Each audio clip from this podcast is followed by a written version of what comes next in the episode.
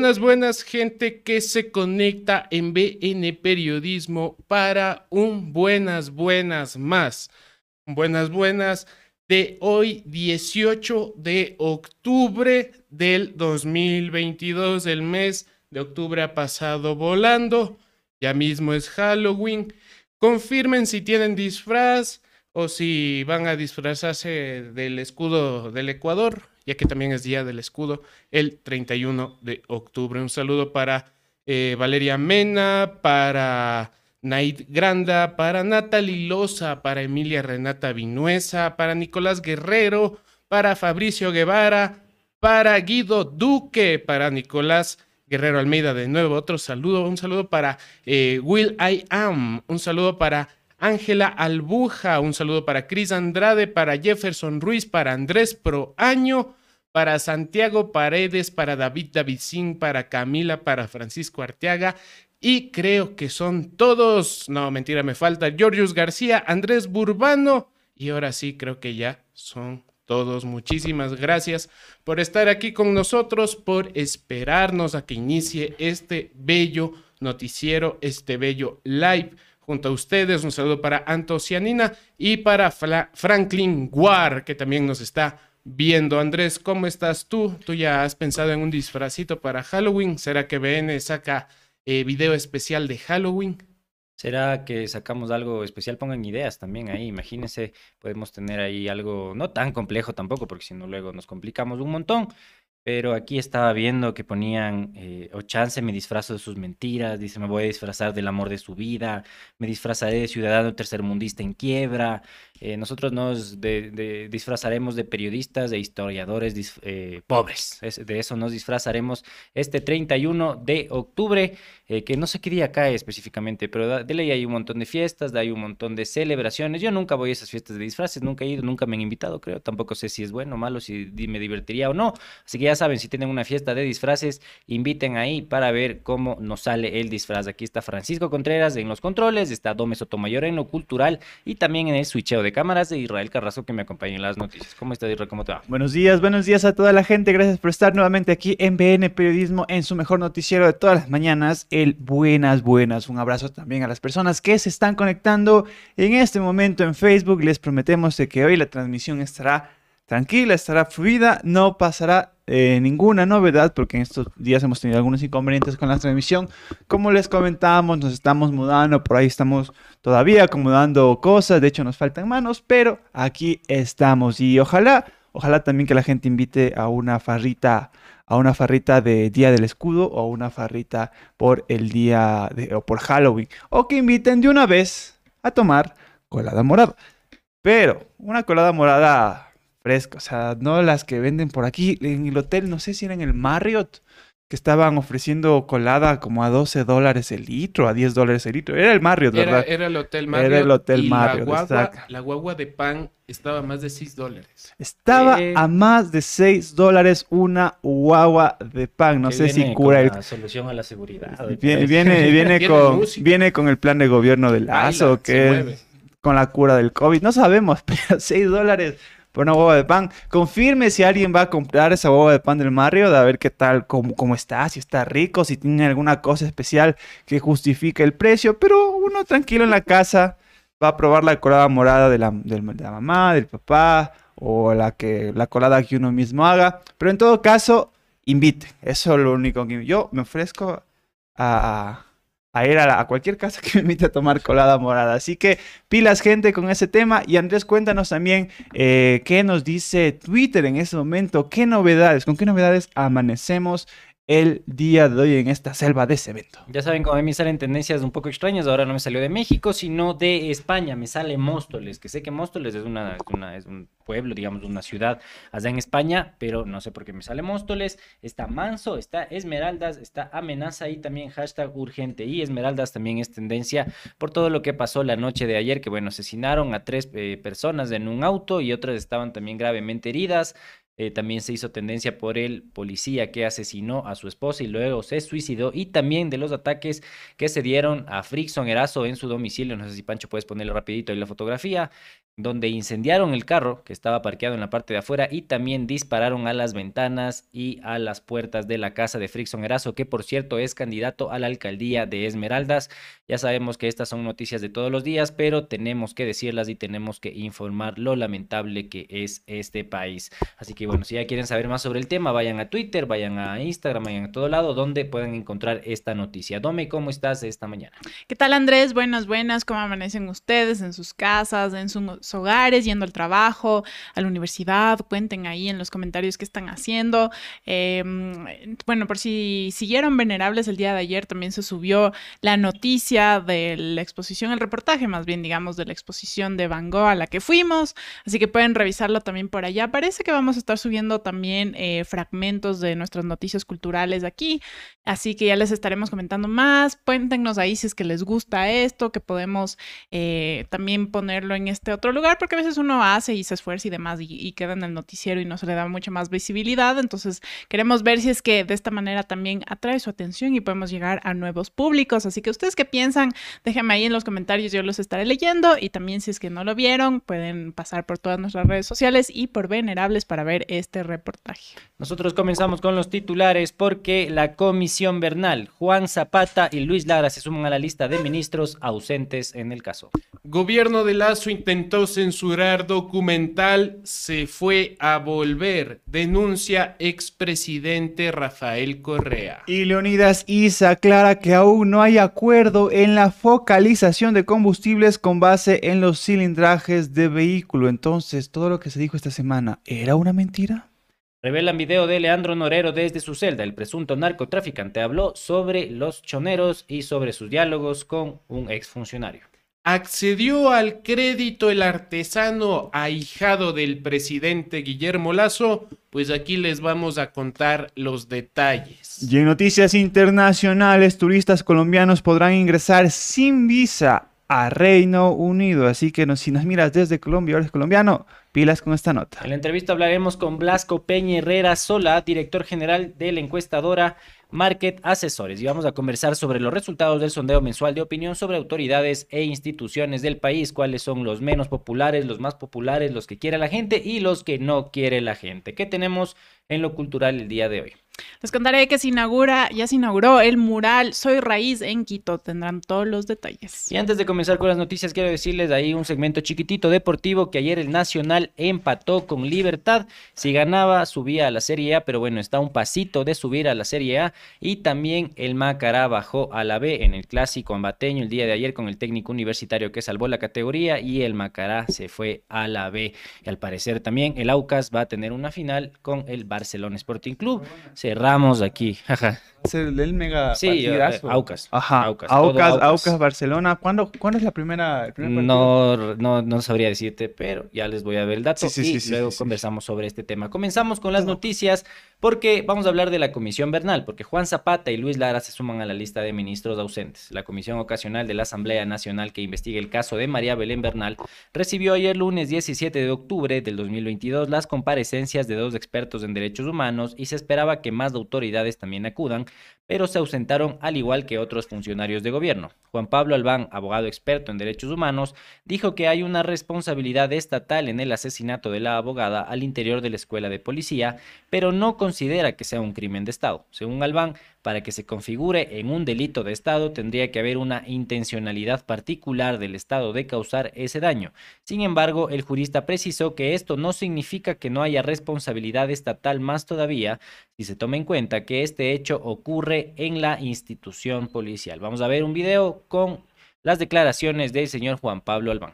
Este en este concreto de María Belén Bernal, no lo veo. Por eso yo me abstuve en su momento de usar la expresión Para el que no se trate de un crimen de Estado, no significa que no haya responsabilidad estatal por las razones que indiqué, ¿no? Más todavía si tomamos en cuenta que este hecho en concreto ocurre en una instalación policial, ocurre a manos de un agente del Estado que abusando de su poder lo comete, Por su parte, Sibel Martínez señaló que no existe ninguna acción del Estado del gobierno para evitar la violencia de género que cada año se recrudece. Además, dijo que la comisión sí podría determinar si fue o no un crimen de Estado, analizando varios elementos. Vamos a ver el video de lo que dijo Sibel Martínez.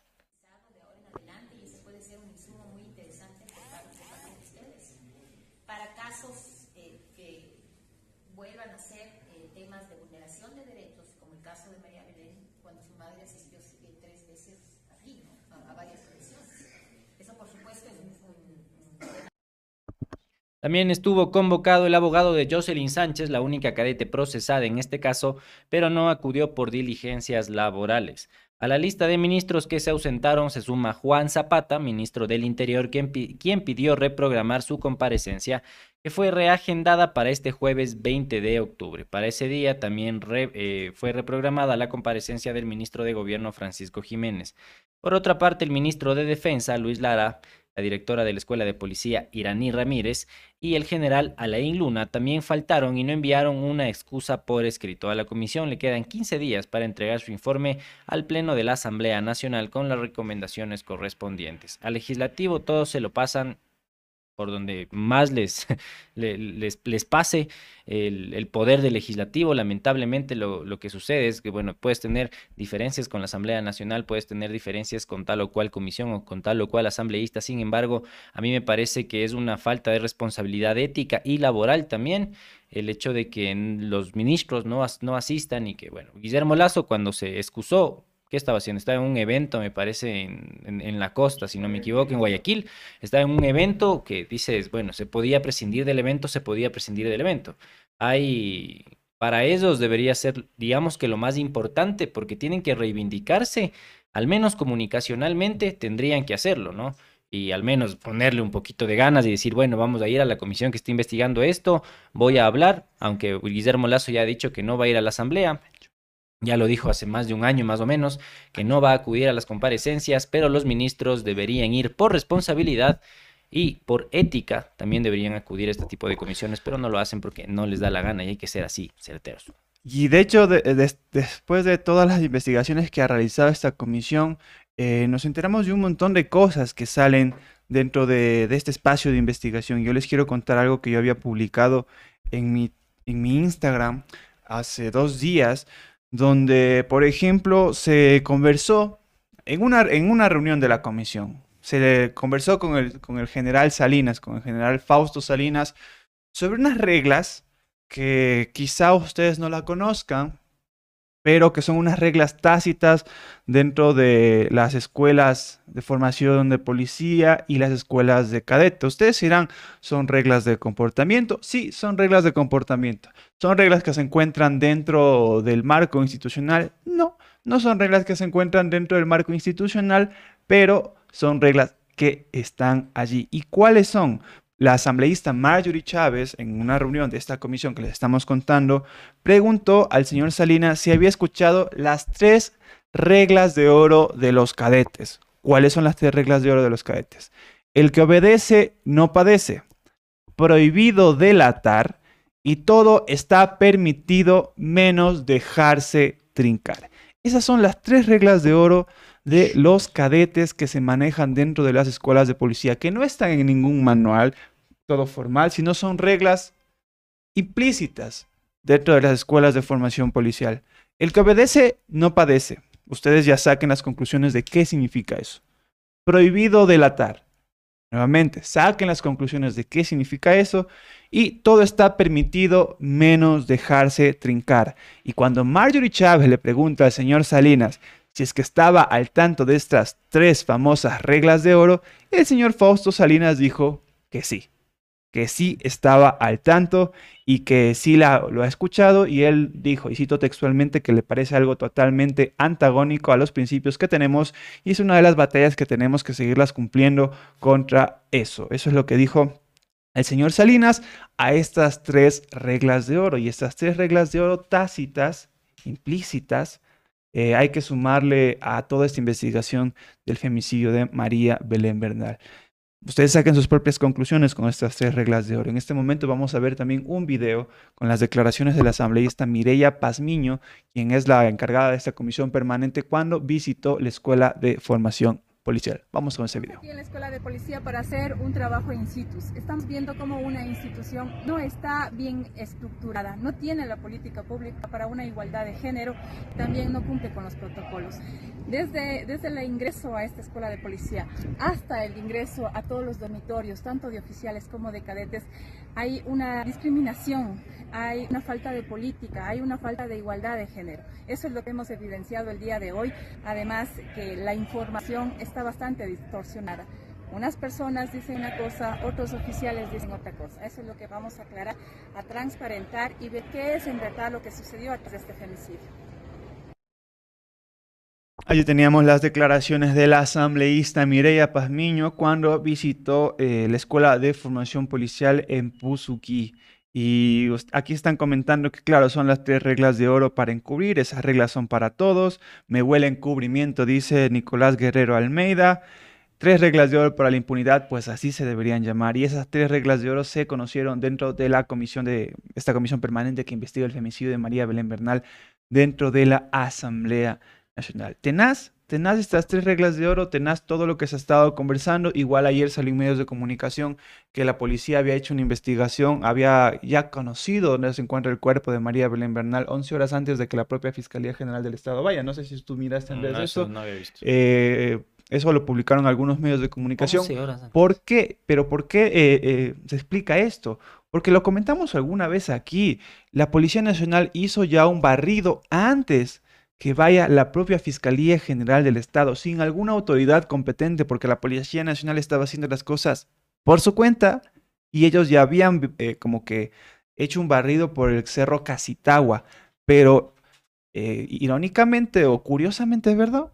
Sin ninguna autoridad eh, externa de por medio, sino solo la propia Policía Nacional, sin la Fiscalía General del Estado chequeando ni nada por el estilo. Y eso se conoció ayer, pero eso ya se sabía, que la policía había trabajado por su propia cuenta en, este en esta investigación, sin, ninguna, sin la supervisación de nadie, Pancho.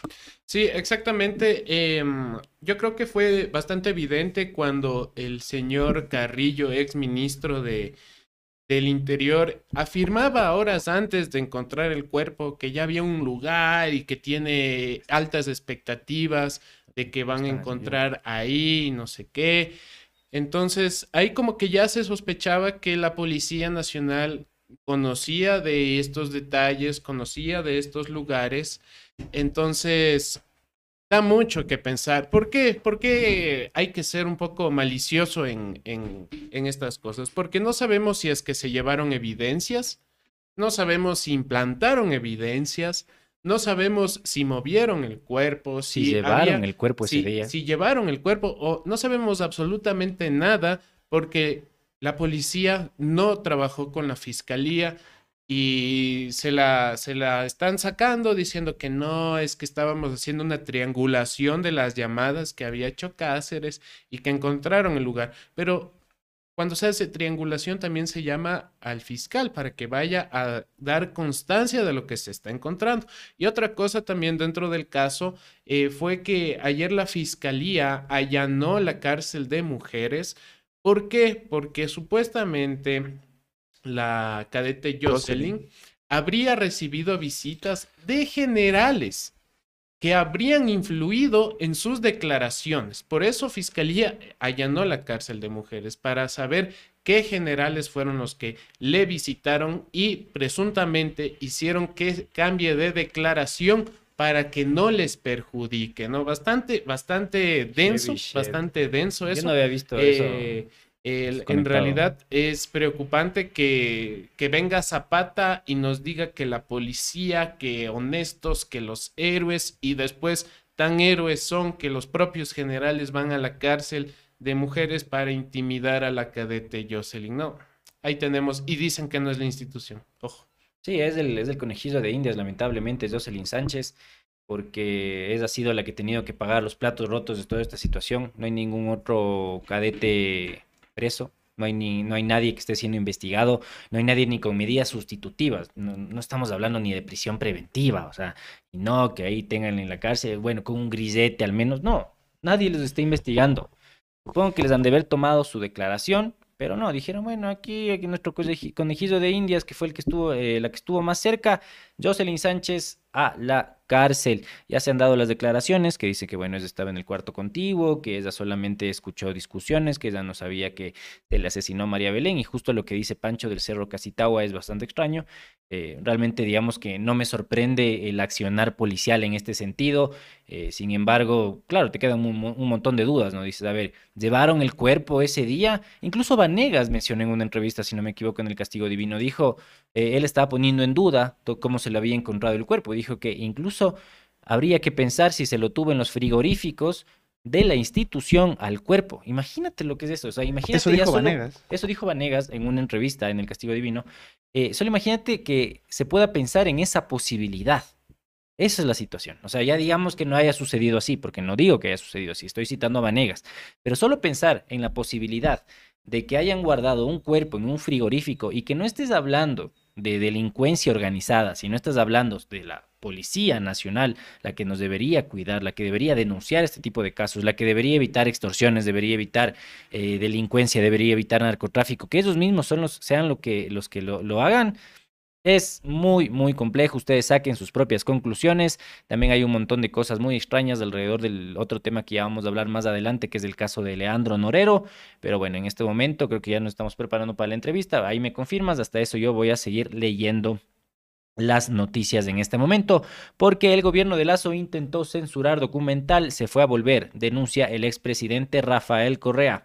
El expresidente denunció que eh, Lazo y su gobierno estarían intentando censurar el documental Se fue a volver, donde se relata la persecución política a miembros de la Revolución Ciudadana en el régimen de Lenín Moreno. Persecución política, según lo que dice los correístas. Correa aseveró que Lazo y el canciller de la República, Juan Carlos Holguín, visitaron la Embajada de México en Ecuador con el fin de reclamar por los asilos políticos que han sido otorgados en los últimos años a miembros de la Revolución Ciudadana. Según Correa, Lazo también habría reclamado al gobierno de México por el auspicio de un canal público para la realización y publicación de este documental. El exmandatario denunció que trataron de impedir el auspicio público de esta clase de productos audiovisuales, que, a su juicio, van a tener un impacto impresionante porque el documental sobrepasó todas sus expectativas. ¿Será que estas declaraciones le duelen a Polificción? ¿Será que este documental llega a Netflix y no el de Polificción? Vamos a ver un video con las declaraciones de Rafael Correa. Decía que, este, que el gobierno actual de Ecuador está intentando censurar este documental, que es una denuncia de la verdad, una denuncia donde se exhiben cosas que ha querido silenciar desde Moreno, ahora el, el presidente actual de Ecuador. ¿Cree que pueda? ¿Cree que existen condiciones para que pueda callar estas voces que hoy se reflejan en este documental? Bueno, si lo hubiera podido hacer, no, estuviéramos hoy día aquí. No, no conozco a Moreno. Lazo ayer estuvo con el canciller en la Embajada de México en Quito y nos informan que una de las peticiones, primero quejarse por los asilados políticos, cuando es un derecho soberano de México, no tiene que darle explicación a nadie. Y segundo, para tratar de impedir, o el auspicio al menos, público de esta clase de productos audiovisuales que van a tener un impacto impresionante. Realmente el documental sobrepasó todas mis expectativas. Ustedes van a ver el documental de Rafael Correa, este que se llama Se fue a volver, un documental que dice que bueno, que el correísmo tiene perseguidos políticos, hablando de asilos, un poco de todos los exasambleístas que están en México, de Soledad Buendía, de Gabriela Rivadeneira, de Rafael Correa que está en Bélgica y de todas las personas de la Revolución Ciudadana. Ustedes pónganlo en los comentarios y en este momento vamos a comenzar con la entrevista a Blasco Peña Herrera Solá, él es director general de la encuestadora Market Asesores y vamos a conversar sobre los resultados del sondeo mensual de opinión para ver quiénes son los más queridos y quiénes son los menos queridos. Adelante, Israel. Así es, Andrés. En este momento nos encontramos ya en vivo con Blasco Peña Herrera. ¿Quiénes participaron? A ver, eh, nosotros vamos eh, realizando encuestas, encuestas de, de opinión y estudios de mercado durante 32 años. Y los estudios de mercado, perdón, y las encuestas de opinión siempre son tomadas utilizando eh, una técnica, una, una técnica de entrevistas cara a cara. Fueron entrevistadas en total 760 personas 380 en Quito, 380 en Guayaquil, eh, siguiendo lógicamente todos los parámetros metodológicos de selección muestral, lo que nos permite eh, presentar estos resultados o haber obtenido estos resultados con un 95% de confianza y un margen de error del más menos 2,8%. Es una encuesta que, como las que nosotros hacemos, pues eh, cumplen con todos los estándares metodológicos para poder ser representativas y para convertirse no solamente en ejercicios eh, estadísticos, sino en tener eh, condiciones probabilísticas, ¿no? Es decir, estamos trabajando con los mejores estándares posibles, ya que son temas sensibles los que analizamos y, y, definitivamente es esto lo que, lo que siempre hacemos. Y antes de entrar en los datos que ustedes sacaron como encuestadora, quisiera que nos comentes cómo la gente, la audiencia debería interpretar esos datos que, van a, que vas a presentar a continuación. ¿Cómo la gente debería conocerlos? A ver, una encuesta, una encuesta es la recolección de una serie de impresiones que tiene el grupo seleccionado que representa el total poblacional, en este, en este caso Quito, Guayaquil, las dos principales urbes del país, vamos a decir, es una fotografía del momento de la realidad. Esa fotografía uno tiene que tomarla eh, en base a un cuestionario o sobre la base de un cuestionario que tiene que estar escrito, redactado, construido, para que lo que uno pregunta tenga coherencia, ¿no? sea parte de un solo cuerpo. Y, con, y, de esa manera poder avanzar en los temas eh, y realizar este ejercicio, este ejercicio de retroalimentación con los encuestados eh, para conducir este proceso investigativo y lograr sacar conclusiones de la suma de, de, de, las preguntas. No sé si me, si me explico correctamente, pero la variable 1 tiene relación con la 2, con la 3, con la 4, con la 5, es decir, se van complementando. Evidentemente hay momentos en los que uno tiene que hacer cambios de tema, ¿no? Pero en, en, en la mayor en la mayor parte eh, de, los ejercicios que realizamos, tratamos de que estos cambios tengan lógica, ¿no? Para no confundir el entrevistado. Porque hay, hay muchas variables que hay que tomar en cuenta, ¿no es cierto? Uno es la correcta, el correcto diseño de la muestra. El siguiente punto clave es la correcta estructuración de los cuestionarios. Luego de eso, la aplicación de, del mismo, es decir, que el encuestador eh, no induzca que el encuestador haga bien su trabajo y luego de eso que el procesamiento sea pulcro. Con eso obtenemos resultados que son, como decía, eh, por poner una símil, la fotografía de lo que está pensando o de lo que está sucediendo en el país. Sí, pero mi pregunta iba por el lado de los, digamos que los resultados que ya salen a la luz pública. La gente, ¿cómo debería interpretar, sobre todo tanto los resultados de esta encuesta como los resultados de otras encuestas que vengan. ¿Deberíamos eh, interpretarlo como la realidad o deberíamos tener ciertos como que reparos por allí, ser, más críticos con, con, los datos que usted va a presentar? A ver, yo creo que aquí eh, quienes nos hemos dedicado muchos años, ¿no? La mayoría de nuestra vida profesional a, a estas labores sí podemos tener la certeza de ofrecer a la opinión pública resultados que deben ser, ser recibidos pues, ¿no? como, como, como lo que está sucediendo en el país. tanto a la opinión pública, porque es un tema informativo. cierto? Nosotros vamos a informar ahora de, uno, de un estudio que hemos realizado que habla de o que evalúa a una serie de instituciones.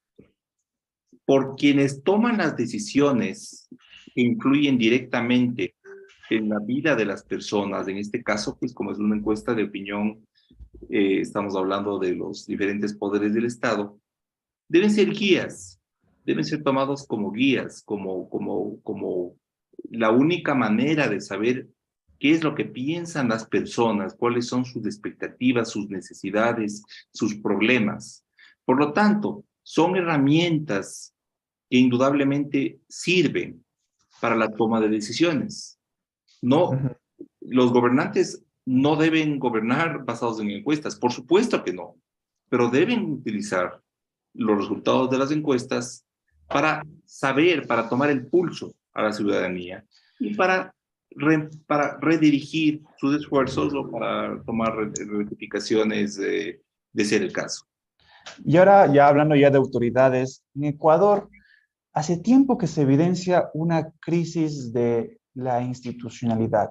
¿Qué dicen las cifras al respecto? Mira, justamente luego de, nosotros, luego de analizar los datos que, que salen en la encuesta, nosotros para la publicación de Monitor, que es, eh, es una publicación que tenemos 28 años, luego de analizar esto ponemos un título, y, el de este mes justamente es eh, crisis, de crisis de credibilidad institucionalizada, ¿no? ¿Qué es lo que sienten los ecuatorianos? Pues comencemos por el inicio. Nueve de cada diez ecuatorianos sienten que la situación actual es mala, entre mala y pésima. Nueve de cada diez. Y más preocupante aún, 9,5 de cada diez piensa que la situación a futuro va a ser peor.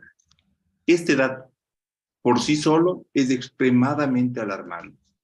Nosotros en estos 30 años, 22 años, no hemos visto, eh, no hemos podido evaluar un momento tan crítico en lo que tiene que ver con la percepción sobre la situación actual que desemboca en esperanza o en este caso desesperanza, angustia, pesimismo, que es lo que se está sintiendo.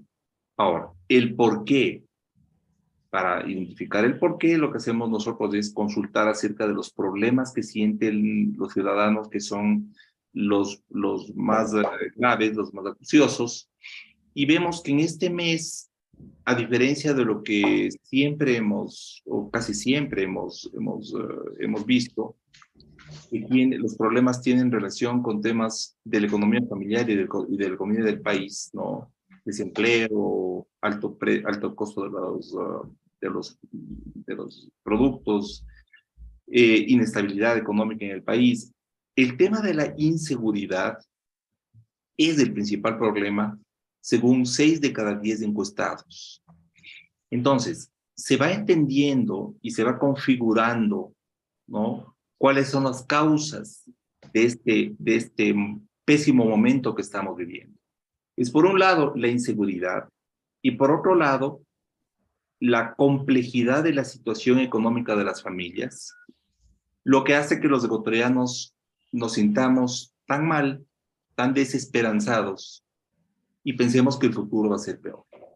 Y eso es tenaz, es tenaz de que prácticamente los ecuatorianos vivan una desesperanza constante donde piensen que en el futuro ya no vamos a mejorar.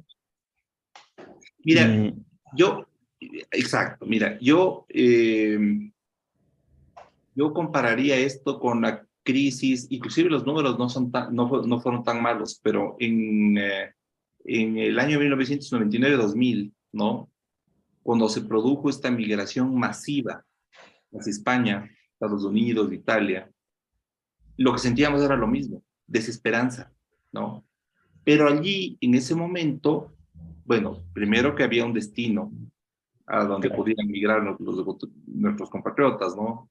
Podían ir a España, entonces eso abría un poco las, las expectativas o mejoraba un poco la esperanza. Y por otro lado, rápidamente la dolarización tuvo un efecto positivo. Entonces hubo un rebote. Yo recuerdo que el momento en el que fue destituido el presidente Yamil Mawad, ya se encontraba rebotando, ya se, ya se, sus niveles de credibilidad, de calificación de la gestión, eh, estaba mejorando. Él estaba más o menos con el 20 y pico por ciento. Vemos que en este mes, el presidente de la República, Guillermo Lazo, tiene tan solo el 14,5%. Esto yo he comparado con algún dato de alguna encuesta que se ha realizado en América Latina, ¿no? en cada país, pero que hace un comparativo, y los datos son muy parecidos, porque en esa encuesta, pues eh, Guillermo Lazo tiene el 16%, entonces entre el 14,5 y el 16 hablando de un margen de error del 2,8%, son los mismos números, ¿no? Ahora, ¿por qué el Guillermo Lazo tiene el 14,5%? Y aquí yo diría que hay dos variables. La primera, ¿no es cierto? Él fue elegido eh, luego de presentarse al país como un empresario exitoso, como alguien que se hizo a sí mismo y logró triunfar. De hecho, eso es tan evidente pues que él es dueño de uno de los bancos más importantes del país, está en todo el país, ¿no? Quienes, quienes votaron y quienes no votaron con él lo reconocían. Cuando asumió la presidencia de la República, él puso en marcha un plan muy exitoso de vacunación. Eso incrementó sus niveles de aceptación y esta esperanza que teníamos de tener un, presidente altamente eficiente. Pero a partir de que ese buen, ese, buen momento terminó, lo que hemos visto es que eh, se han sucedido una serie de errores o falencias que han ido generando una impresión de eh, mala gestión. De lo contrario a lo que él se presentó siempre, a lo que fue su historia de vida y a lo que había demostrado en un primer momento. Pues subir las expectativas es muy malo, ¿no? Y bueno, de hecho, las expectativas subieron porque, porque aceptó en, en el plan de vacunación.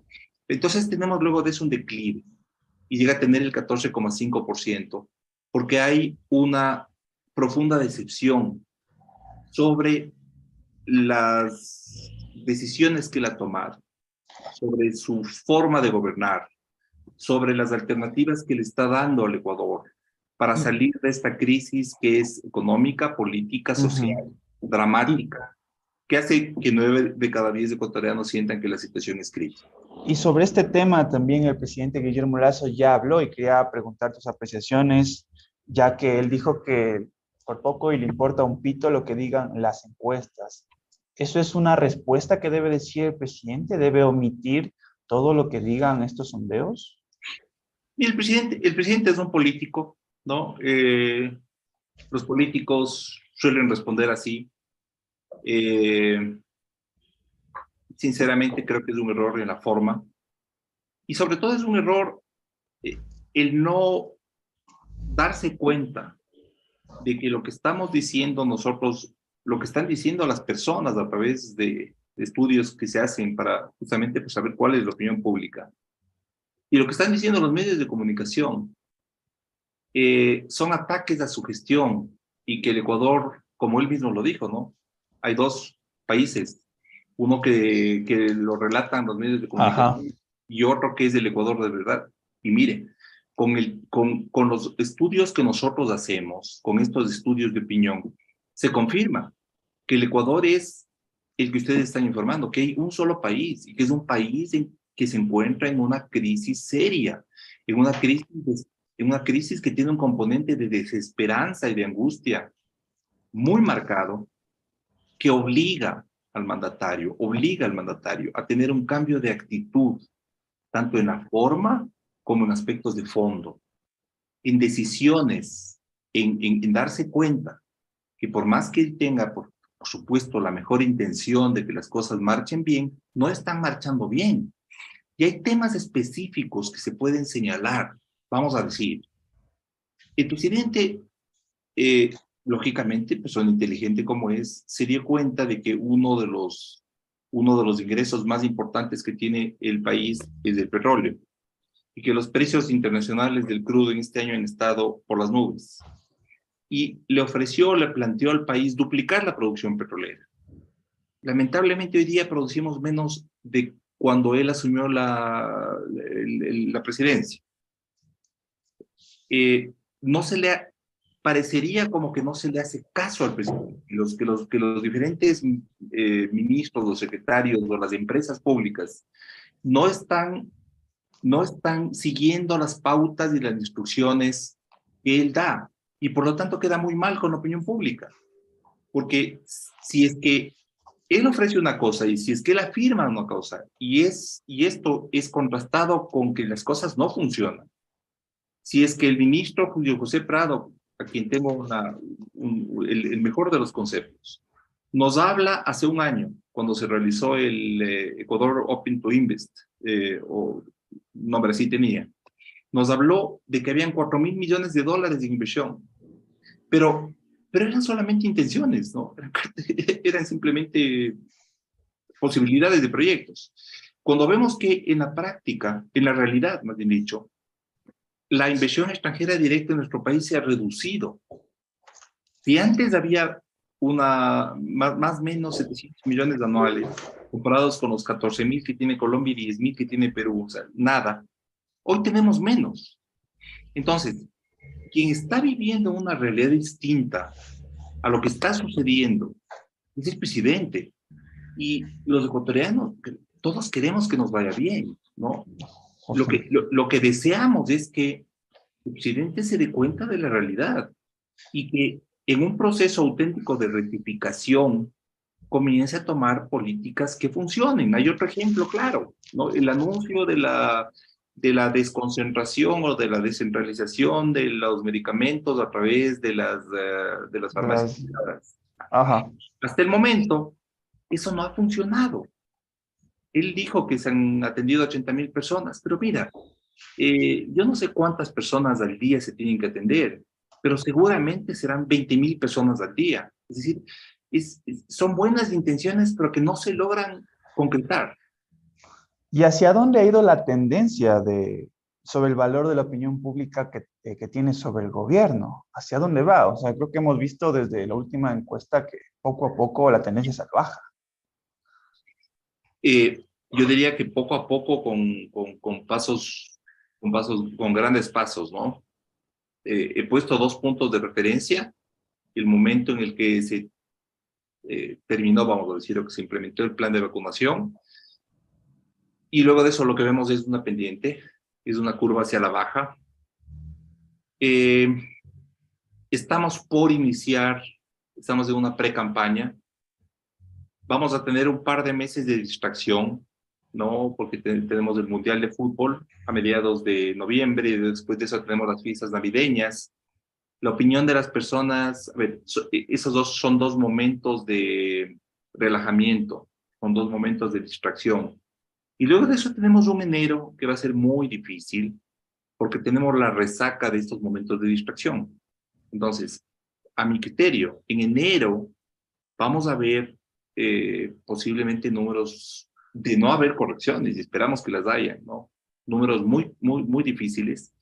Y en febrero tenemos un proceso electoral en el cual eh, el partido del, del, presidente, creo, ¿no? No tiene una fuerza importante ahora en las principales ciudades del país. Tal vez en Cuenca tenga un candidato que esté por ahí peleando, pero ni en Quito, ni en Guayaquil, ni en Manta, ni en Puerto Viejo, ni en Babahoyo, ni en Quevedo, ni en Loja, ni en Ibarra, posiblemente tengan una pérdida.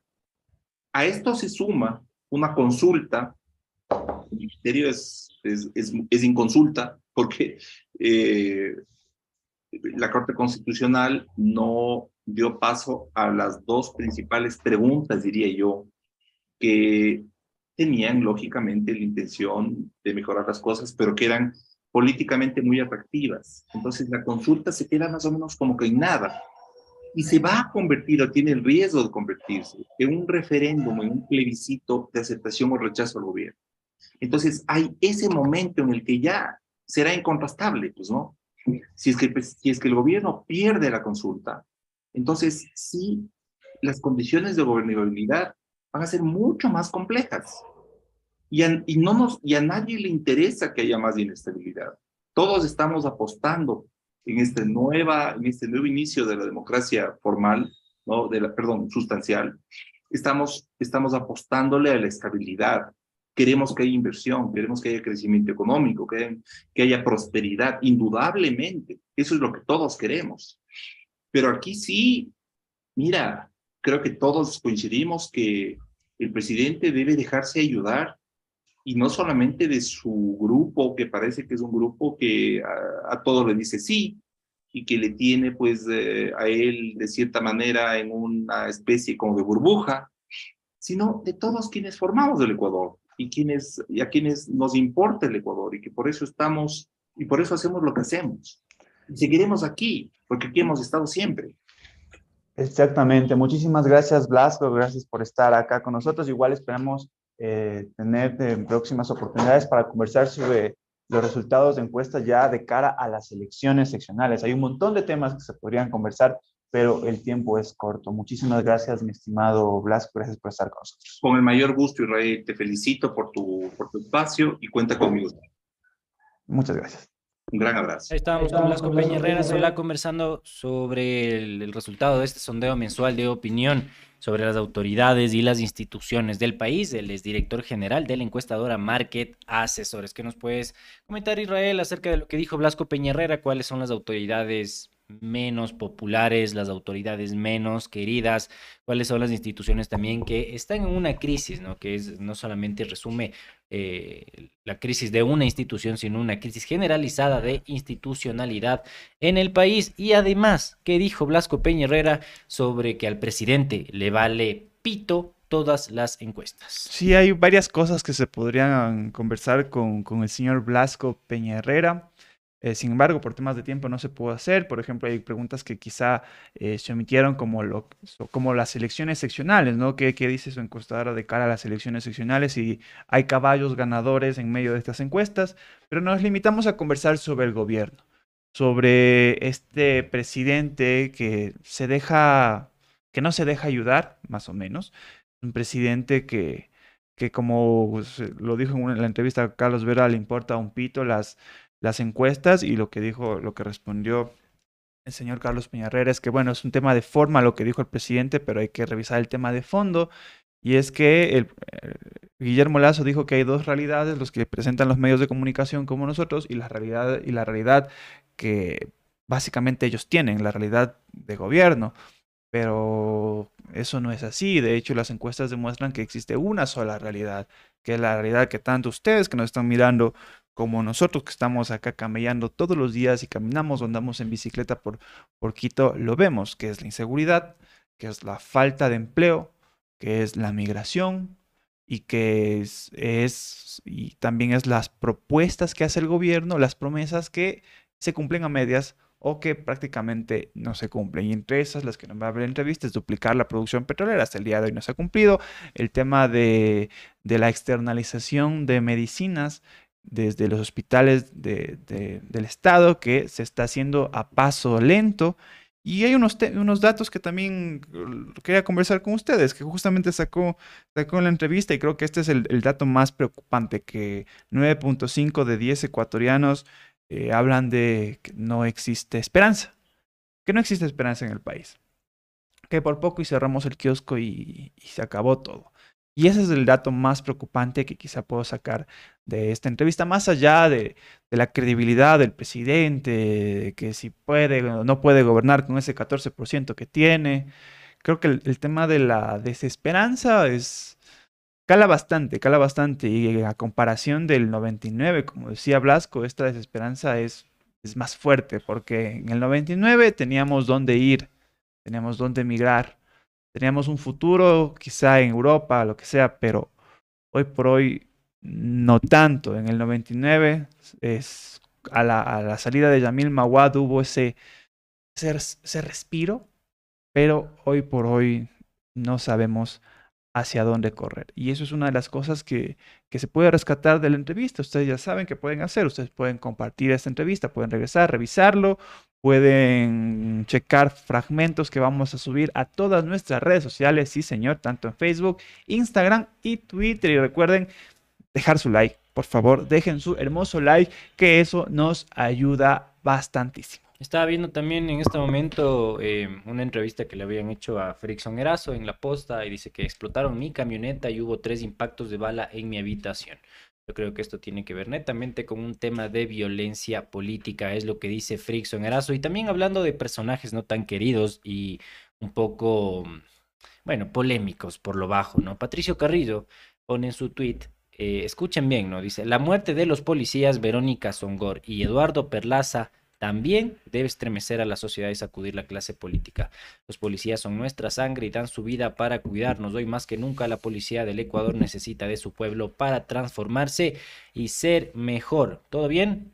¿Es verdad? Nos deberíamos estremecer por la muerte de los policías, porque fueron asesinados por delincuentes, del uno en Quinindé, si no me equivoco, eh, la otra policía también en la Nueva Prosperina, en la UPC, fueron asesinados por delincuentes.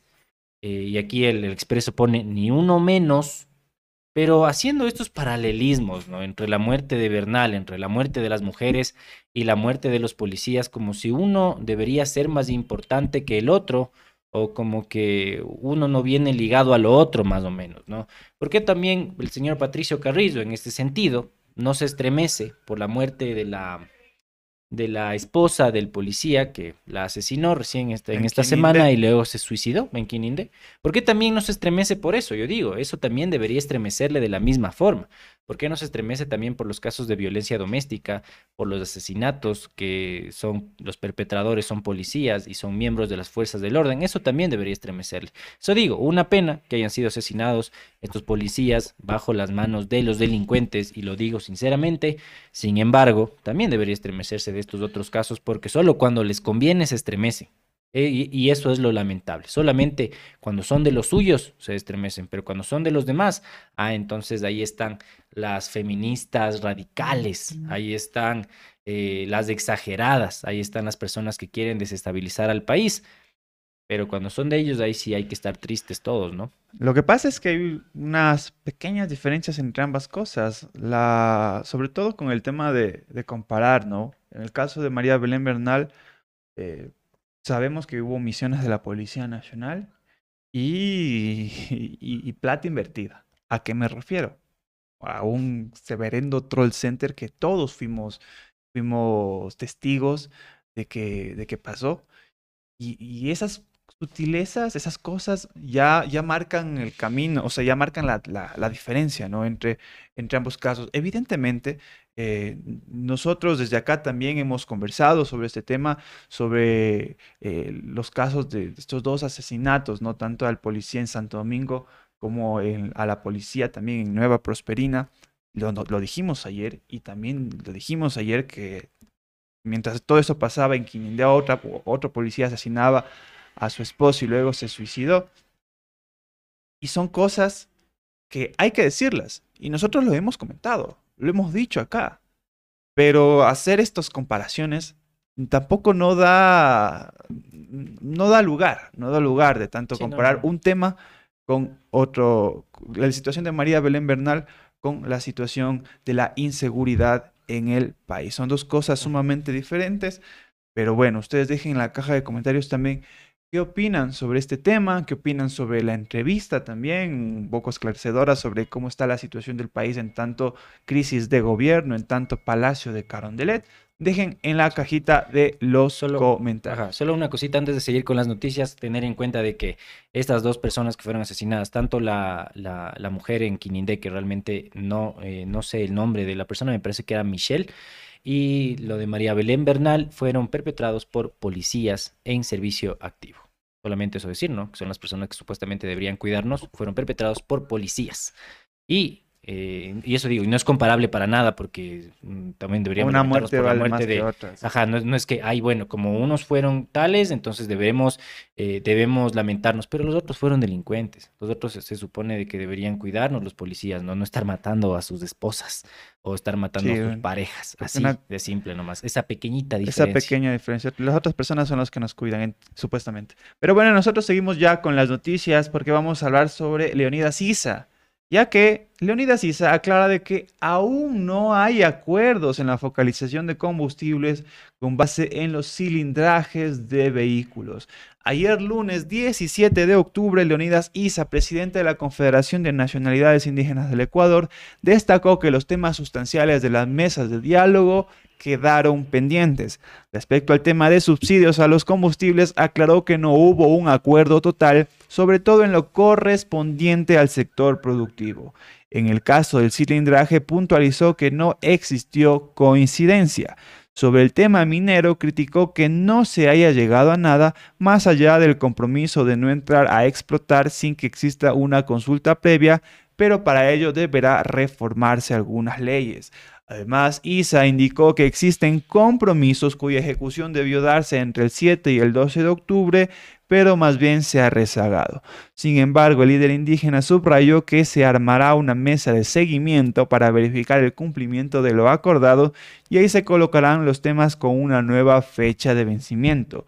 La mesa se armará el miércoles 19 de octubre y ahí se fijarán fechas de cumplimiento de acuerdo con los temas, diferenciando tanto entre corto, mediano y largo plazo. En una entrevista en Radio Sonorama, ISA advirtió que si los acuerdos no se implementan, habrá una reacción social, y no porque la dirigencia lo quiera, sino por decisión de las bases. Vamos a ver el video con las declaraciones del señor Leonidas Isa. El día miércoles, de manera inmediata, se ha puesto todos los acuerdos que están firmados y ahí yo quiero realmente, para no salir pomposamente a decir 218 acuerdos, sí son, muchos de esos son procedimientos que hay que estar absolutamente claros también. Pero en este momento esos acuerdos tienen que tener un cronograma de implementación. Algunos, como ya le digo, incluso están desfasados ya. Algunos tenían que salir hasta el 7 de octubre, otros debían salir hasta el 12 de octubre. Algunas comisiones que ya debían trabajar eh, hasta el 25 de octubre, por ejemplo, en el tema de la consulta previa libre e informada. Estos temas están rezagados ya. Por lo tanto, tema, perdón que le interrumpa, en el tema de la consulta previa libre e informada no se ha instalado nada, o sea, eh, en, el acuerdo de la mesa 5 hubo unas, unos procedimientos, eh, unos anuncios, unos acuerdos para que se instalen unas comisiones técnicas, nada de eso se ha producido. Así es, por ello decimos que hemos cerrado la mesa con fechas, incluso algunos de, eh, de, conclusión, pero eso no está avanzado. Por ello, nuestra emergencia en este momento para no alertar, como eh, algunos sectores también están eh, previendo, ¿no es cierto? Hemos dicho, el día miércoles se hace ese plan de implementación. Si hay algunas fechas que tenemos que recorrer, lo haremos, pero que quede claro, pues, este acuerdo tiene que cumplirse hasta tal tiempo. Y si es que después de un tiempo de hacer una evaluación, no ha incrementado ni el 10% de, las, de los acuerdos, entonces habrá reacción. Pero si es que hasta ese tiempo se ha cumplido 50, 60% de estos acuerdos, lógicamente la gente dirá, muy bien, vamos avanzando, pues. Entonces, todo va a depender sobre el plan de implementación que el gobierno nacional debe cargar sobre sus hombros con toda la responsabilidad. Por eso, de nuestra parte, inmediatamente está la comisión, el equipo el día miércoles que va a trabajar en esta programación y la parte metodológica, diferenciando los acuerdos de aplicación inmediata, a medio plazo y a largo plazo, que es menos de un año como hemos propuesto. Bueno, ahí teníamos las declaraciones del señor Leonidas Isa en Radio Sonorama, hablando sobre los acuerdos, sobre las mesas de diálogo, sobre hacia dónde va también el movimiento, la dirigencia para velar que se cumple este tema. Una de las cosas que planteó el señor Leonidas es hacer una mesa de seguimiento, o sea, van a trabajar en, revisar que se cumplan todos los acuerdos y que en otros que no se han llegado a acuerdos, vamos a ver qué dicen las bases prácticamente. Y la gente siempre se está preguntando, ¿hay o no hay paro?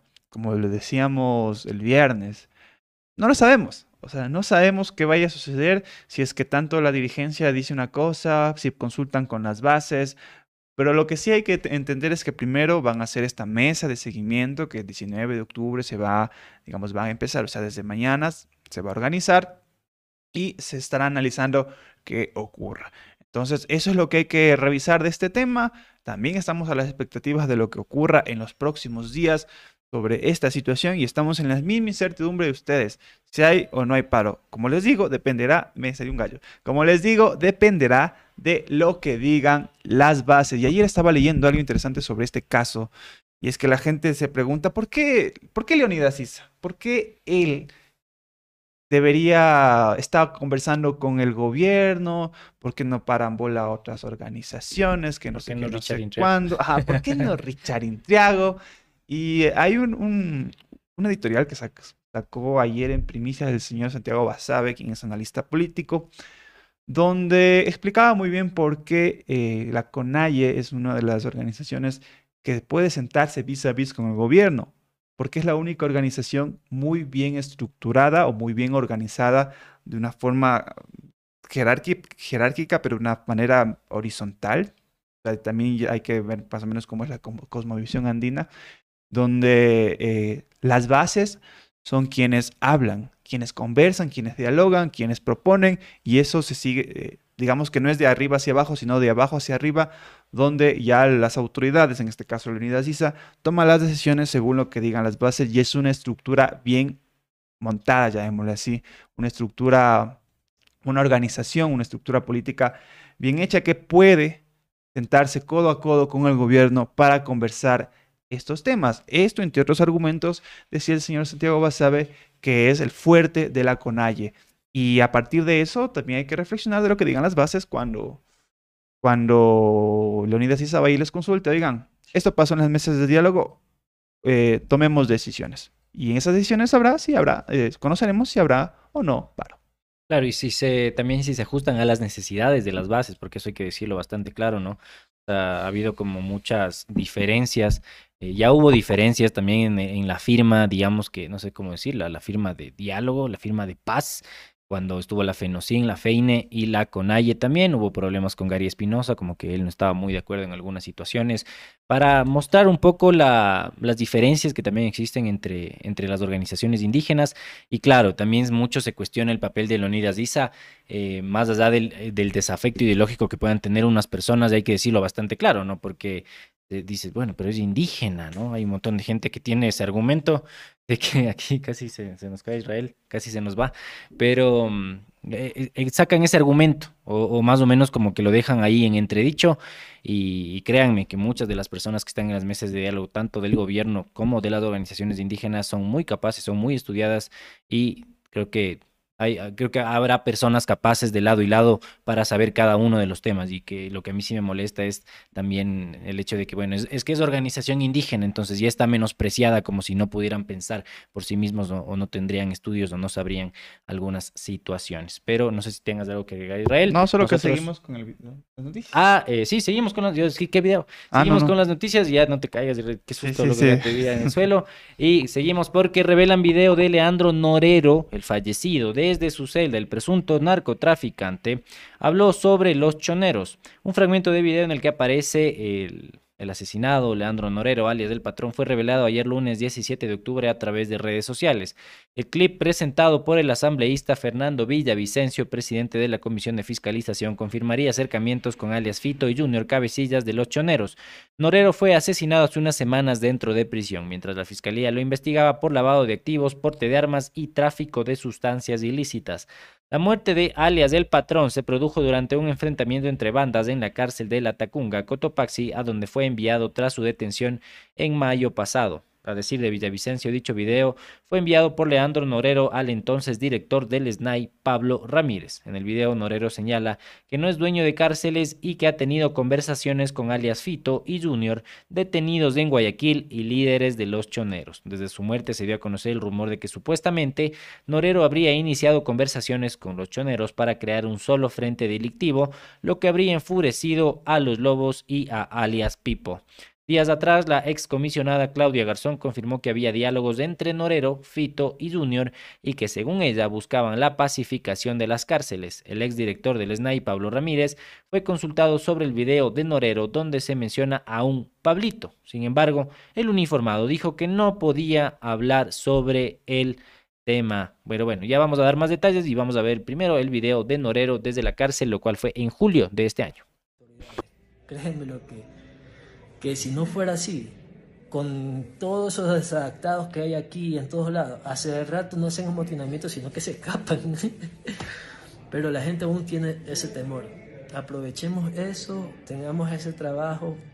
Ojo, no, no, yo no soy dueño de cárceles ni nada. Yo hablo con todo el mundo. Tuve la oportunidad hasta de, Fito, Junior, que hacen una, una, vaina de que con ellos no puedo ni, ni vernos. Hasta nos hemos reído. No tengo ningún problema con ellos, si hubo algún malentendido, hubo malentendido, pero yo creo que todos somos seres humanos. Y sobre todo, cada cosa que yo les inculco a ellos es que en antes cuando éramos muchachos nos importaba nada la vida, pero ahora que tenemos hijos, nosotros no nos vamos a perdonar que nuestros hijos cometan los mismos errores que nosotros hemos cometido. Pablito, el patrón, como me dice, mi banda, mi hermana de 50 años, mi hermano menor de 33 años y Leandro, que estamos aquí, yo jamás me he escondido de nada y yo voy a salir justificando todas mis situaciones y hermano, en lo que te pueda ayudar, gracias. Te agradezco por haberme traído acá, por haberme mantenido acá. Y yo solo les quiero preguntar a ustedes qué impresión les deja el video. Yo no voy a decir más, pero qué impresión les deja a ustedes la actitud de Norero, como él habla, un poco ahí, chuta, tú le ves y dices, qué bestia, qué buen tipo que ha sido, ¿no? No estoy diciendo que haya sido un buen tipo, porque luego están diciendo, Ya, no, ya, que va- ya te uh, ya van a cortar este Ay, sí, fragmento uy, y van a subir a TikTok. Libertarios de Ecuador, estos Ajá, van a progres. decir, mira cómo están apoyando al delincuente. Ya. Ajá, ya mismo, ya me ya, imagino. me arrepiento.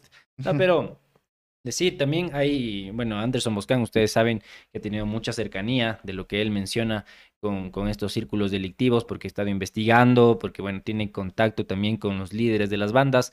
Y lo que ha mencionado también es que a los, a los que más les convenía, digamos, que bajarse este acuerdo era a alias Pipo, que es el líder de los Lobos, y también a un grupo de la Policía Nacional. ¿Por qué les, por qué les convenía bajarse estos acuerdos de paz entre las cárceles? Porque no era que, bueno, vamos a hacer paz en las cárceles y ya no vamos a robar, ya no vamos a extorsionar, ya no vamos a asesinar. No, era paz en las cárceles. Capaz entre ellos no se mataban, pero, pero mataban afuera, y eso hay que tenerlo bastante claro, ¿no? Porque más o menos como que ahí las autoridades de gobierno, las autoridades de seguridad, qué sé yo, pensaron, dijeron, bueno, pacificación en las cárceles y afuera todo va a estar bien, retomamos el país de paz que siempre hemos tenido. No es así, como aquí mismo se decía, lo que trataban de hacer era un solo frente delictivo. Ya Anderson Boscan explicó, tampoco vamos a robarnos la, información de él, vayan a buscarlo para que tengan una mejor explicación de primera mano también de personas que conocen más de cerca. También Carol Noroña ha hecho muchos, eh, muchos reportajes sobre el tema, qué es lo que pasa en las cárceles, también con fuentes desde adentro.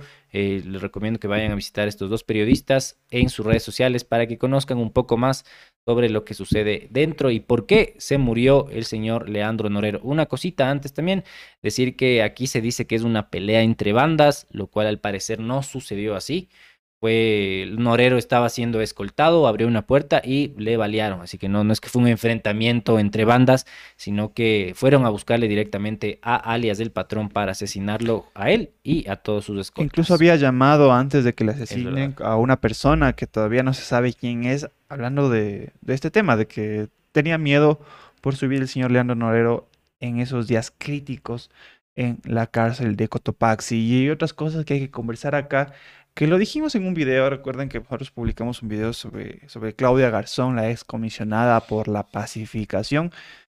Este trabajo que hizo la, la Comisión de Pacificación se acabó creo que hace unos seis o siete meses. Ellos presentaron un informe que de hecho está subido en, en internet, ustedes pueden revisar, yo lo estaba leyendo para escribir la nota que se publicó en, en BN Periodismo, donde se habla de un montón de cosas que por tiempo no pudimos decir en ese programa. Pero eh, Claudia Garzón argumentaba que esta supuesta filtración de la Policía Nacional, donde se asociaba a esta excomisionada con, con los choneros, con Fito, eh, es una retaliación por todo lo que la comisión encontró dentro de los centros de rehabilitación social. Hicieron, si no estoy mal, 21 visitas, conversaron con 21 líderes para eh, conocer de primera mano cómo se encuentra la situación dentro de las cárceles del país. Entonces, uno de los argumentos que presentó Claudia Garzón es eso, de que básicamente la propia Policía Nacional y tanto el sector de inteligencia como tal están exponiéndola de esta manera y es focazo y es denso y también conversábamos aquí con Pancho esos días porque colocas en bandeja de plata a una excomisionada a una a una banda delictiva, pues. Es, es, es, decir, a los lobos. O sea, dices, mira, esta persona por poco y está pactando con los choneros. Por poco decir, lobos, pilas con este tema. Ah, y ojito. cual, ojito con este tema. Y cuando ocurra algo, cuando le ocurra algo a Claudia Garzón, seguramente la responsabilidad recae sobre estos supuestos informes filtrados, que pueden ser reales. No digo que no, Pero esta filtración a conveniencia que hace la propia, la propia inteligencia de la Policía Nacional deberíamos tomarlo con mucho cuidado. Y a lo que iba, ¿qué dicen los informes? Por ejemplo, los informes que, presentó la, comisión dice lo que ya sabemos, que la Policía Nacional está dentro de los cárceles están cuidando a líderes de bandas narcodelictivas. Una de las cosas. Otra de las cosas que denunciaron también en ese documento es que, por ejemplo, la merienda se les da a los PPLs a las tres y media de la tarde. Y que los PPLs tienen que por poco y hacer maravillas para guardar esa merienda para comer a la hora que es. ¿Por qué? Porque prácticamente las personas que trabajan en los comedores tienen como que horarios de oficina y bueno, no se van a quedar hasta de noche para hacer la merienda. Otro de los temas que se denunció y que estaba también en eso. Otro de los temas que se denunció es que, por ejemplo, los guías penitenciarios cobraban 50 dólares para que mujeres en los días de visita asistan a estos lugares sin estar en, las, en el registro oficial de visitas. Eso también se dijo en ese informe, que prácticamente los guías penitenciarios cobran 50 dólares para que vaya cualquier persona allá y pueda incluso hasta, no sé, meter armas, meter celulares, lo que sea. Pero ese es el negocio que se encuentra allá. Otro tema que salió en, esa, en ese informe es que eh, cuando las mujeres no tienen su, digamos, no, no hay nadie quien les visite, e incluso llevan de pabellones de mujeres a pabellones de hombres para que prácticamente se prostituyan. Esas cosas se presentó en ese informe que si no estoy mal se publicó en marzo del 2020, de 2022. Y esas cosas se publicó desde, desde los comisionados que también participó la Conferencia Episcopal Ecuatoriana, aparte de Claudia Garzón participaron miembros de la PUS, un montón de gente, un montón de gente. Pero eso, eso no se dice, o sea, se, habla bastante de Claudia Garzón, que sí, que los documentos filtrados, pero el trabajo que hizo ella está allí, está subido en internet. Ustedes vayan y revisen el informe que publicó y es un informe tenaz, es un informe que, que abre todo ese cochinero que es los centros de rehabilitación social y la corrupción tanto policial como la corrupción política, porque también en ese informe hablaba de jueces corruptos y hablaba de jueces que por, A o B razones dan libertad a unas personas y otras personas no. ¿Por qué? Porque no hay la plata de por medio. Entonces, esas cosas también se han denunciado y ustedes pueden revisar eso, como les digo, está en redes sociales y hay que tomar con bastante bastantes pinzas lo de Claudia Garzón. Pueden revisar el video que nosotros subimos. Pero en el video también nosotros hablamos de que esta filtración ya se conocía que se iba a filtrar. Era un tema que se rondaba entre los periodistas que están cubriendo este tema, esta situación, y que nos ponía en duda por qué eh, la policía quiso filtrar justamente después de una masacre carcelaria este documento. ¿Hacia dónde quieren llevar la atención? Entonces creo que esas cosas hay que conversarlas también y ustedes dejen en la caja de comentarios qué opinan sobre este tema. Y también Carlos Vera le preguntó a Guillermo Lazo sobre este tema de Claudia Garzón, ¿no? Y le dijo, ¿usted qué opina? Y la respuesta de Lazo fue, ¿qué le puedo decir? Ella no es ni ecuatoriana, no es ni funcionaria pública. ¿Eso qué tiene que ver que sea? Es como, brother, que, ajá, es como, primero que tiene que ver Primero la nacionalidad para él. ajá, me suena un poquito xenofóbico el comentario, un poquito xenofóbico el comentario no es ni funcionaria pública, digo, bueno, se necesita funcionarios públicos para hacer una pacificación en las cárceles. Si ustedes mismos eran los que estaban buscando a los, a los curas para que hagan eso, estaban buscando a la iglesia para la pacificación en las cárceles. Entonces, ¿quién debe ser el que pacifique las cárceles, no? Un funcionario público ecuatoriano, ya aparece la constitución de García Moreno, más o menos, ¿no? Así como ahí, solamente tienes que tener unos requisitos para poder eh, para poder eh, estar en la pacificación de las cárceles, porque si no es ecuatoriano el que te conviene, entonces ahí no pega. Y sí, justo lo que decía Israel es bastante denso el tema del informe que se dio de las, de, las cárceles, y más allá de, de, que se prostituyan, ahí sí quería decir, es que les violen a las mujeres, porque no, no creo que... Eh, que, la, o sea, que sea un, tema de prostitución pagado, o sea, un tema de, de, una actividad pagada. no existe consentimiento. Exacto, no existe consentimiento y más que nada, es, un tema de que, de que están permitiendo que haya violaciones dentro de las cárceles. Eh, recordemos que en, la última matanza en la Tacunga también se metieron al pabellón de mujeres y algunas iban a ser asesinadas. Imaginen lo que fue eso. Están también en el caso en este momento de una mujer trans que tiene que ser trasladada desde la Tacunga, si no me equivoco, a, bueno, no recuerdo a qué otro centro de rehabilitación tiene que ser trasladada porque según las denuncias de ella le quieren asesinar, pero, ah, o sea, ya está aprobado, pero hasta ahora no le mueven porque faltan algunos papeles. O sea, ya está aprobado su traslado, pero ella sigue en la Tacunga. Así nomás es el sistema carcelario acá y si supieran todas las cosas que me he enterado, solamente así detallitos nomás que ya vamos a sacar en algún momento, cuando algunas personas fueron apresadas en el paro de junio del 2022, a las mujeres les hicieron desnudarse en flagrancia, les hicieron desnudarse en flagrancia en frente de todos los policías, de todos los presos, pero desnudarse completamente, no ahí en interior, no. Y a los hombres solo les requisaron y les dejaron ahí desnudas a las mujeres toda la noche. ¿Y eso quién hizo? Eso hicieron los policías. Ya vamos a sacar más información sobre eso en, un par de meses, así que estén atentos también. Yo quiero eh, decirles, bueno, eh, si es que ustedes quieren revisar el informe de la comisionada, yo lo tengo, eh, lo puedo subir como PDF, creo que no, como link de Google Drive en Twitter. Allí voy a subir si es que de pronto les interesa revisar el informe, porque el informe habla del proceso de, clasificación, los resultados, las recomendaciones que se les da al gobierno y también lo que dice la conferencia episcopal ecuatoriana. Es un documento de unos 20 páginas, más o menos 21 páginas. Es muy fácil de leerlo y creo que es importante que todos sepamos, más allá de Claudia Garzón, que la colombiana, que no sé qué, que es lo que trasciende en medios de comunicación, que estas filtraciones del poder. Creo que hay que revisar los resultados de la Comisión de Pacificación. Y hablando de estas filtraciones, solo rapidito, no es, no es coincidencia que Primicias haya publicado eso.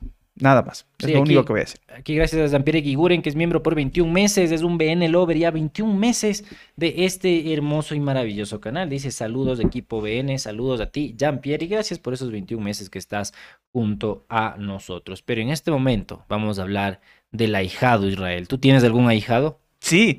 Sí, muy bien. ¿Y tú tienes...? Sí, tengo, pero no puedo decirle a mi ahijado... Tú tienes el poder. ¿Qué poder tienes sobre tu ahijado? Decirle, ¿qué beneficios podrías darle? ¿Qué, sé yo, una gift card en, la, pollería de la esquina? Es, es, una buena pregunta. ¿Qué beneficios tienen los ahijados? Eh, por, ejemplo, venir a BN, claro, mi ahijado vino a, a BN para grabar el fin, cuando estábamos grabando el video de fin de año, él estuvo acá con nosotros, traerle a Quito, que vea películas, o sea, que vaya a comer en lo que, lo que quiera, que se embuta, lo que sea. Eso creo que son los beneficios de, ser un ahijado. Yo también soy ahijado de alguien que no sé quién es. Solo sé que tengo un padrino por allí y se acabó. pero yo sí soy responsable con mi ahijado. O sea, cuando cumpleaños, Navidad, lo que sea, ven aquí, conversemos, vamos a tomarnos por allí par de colitas. eso es un poco más de, de, de los de, o sea, como de afuera de las ciudades grandes, ¿no? Como que todavía se, no, no sé, es mi percepción, como que todavía se tiene esa importancia a los ahijados. Yo tengo padrinos también, no tengo ahijado, pero tengo padrinos y una vez en la vida creo que me dieron algo y ya, no digo que me, me tienen que regalar nada, pero, o sea, yo sí quisiera, por ejemplo, un crédito. Claro, pues, o sea, yo también desearía tener un padrino tan importante que me dé, que me evite la fila en Ban Ecuador. Pero hablando de esto, ¿qué pasó con el ahijado de Guillermo Lazo, Andrés? Cuéntanos. Porque él accedió al crédito bancario eh, del bueno, que, le, que, le, ofreció Guillermo Lazo. Aquí les informamos los detalles. Porque Ángel Freire fabrica zapatos en un pequeño taller que tiene en casa, en Pedro Carpo. El artesano se hizo conocido luego de que se convirtió en el ahijado del presidente de la República, Guillermo Lazo. Este apadrinamiento ocurrió el sábado 15 de octubre durante un evento en el que el gobierno realizó la entrega de 134 viviendas. Allí el presidente abrió un conversatorio para escuchar a los ciudadanos. Freire, uno de los beneficiarios del plan de vivienda, se dirigió al presidente y le indicó que está sin dinero. Antes de que el artesano terminara de hablar, Lazo mm, replicó, anda a Ban Ecuador y pide el crédito al 1% y hasta 30 años plazo para ti especialmente. El hombre continuó hablando y le solicitó al presidente de la República que se comprometiera con él y con la gente de Pedro Carbo, a lo que Lazo le respondió, Anda el día lunes a Ban Ecuador a nombre mío y diles que Guillermo Lazo es mi padrino, porque el que no tiene padrino se bautiza, pero como algo así es, no. El que tiene padrino se bautiza. Eso no dijo Guillermo Lazo, se dije yo y dije mal. En redes sociales varias personas criticaron el discurso de Lazo debido a que estaría promoviendo la idea de que en Ecuador los trámites o gestiones se logran únicamente si hay una palanca o padrino de por medio. Eso ha sido así durante décadas aquí en el país, no es una novedad, tampoco está bien. Tras este acontecimiento, Ban Ecuador indicó ayer lunes 17 de octubre a través de redes sociales que la agencia de Pedro Carbo le envió un mensaje a Freire diciendo que sí aplica para el crédito 1 por 30 tras la aprobación de su solicitud. En un comunicado se informó que el artesano será el ahijado 41.618 del presidente Guillermo Lazo, cuya iniciativa está cambiando la vida de la gente. Así que tiene, o sea, tú, tú no ¿Cómo? te acuerdas de quiénes son tus padrinos, pero Guillermo Lazo tiene 41.618 ahijados. Pucha, ¿cómo les mantienes a esos ahijados, brother? No creo que les puedas invitar a todos el mismo día, ¿no? Es- eso es como cómo arreglar un comunicado, una mala frase en, en tres simples pasos. Y dañando más las cosas. Y, y- y- y suma- súmale más ahijados al presidente. El, el comunicador, y, "Pero, ¿y ahora qué hago? ¿Y ahora qué hago? ¿Y ahora qué hago con el tema del ahijado? No te preocupes, brother, dijo otro comunicador.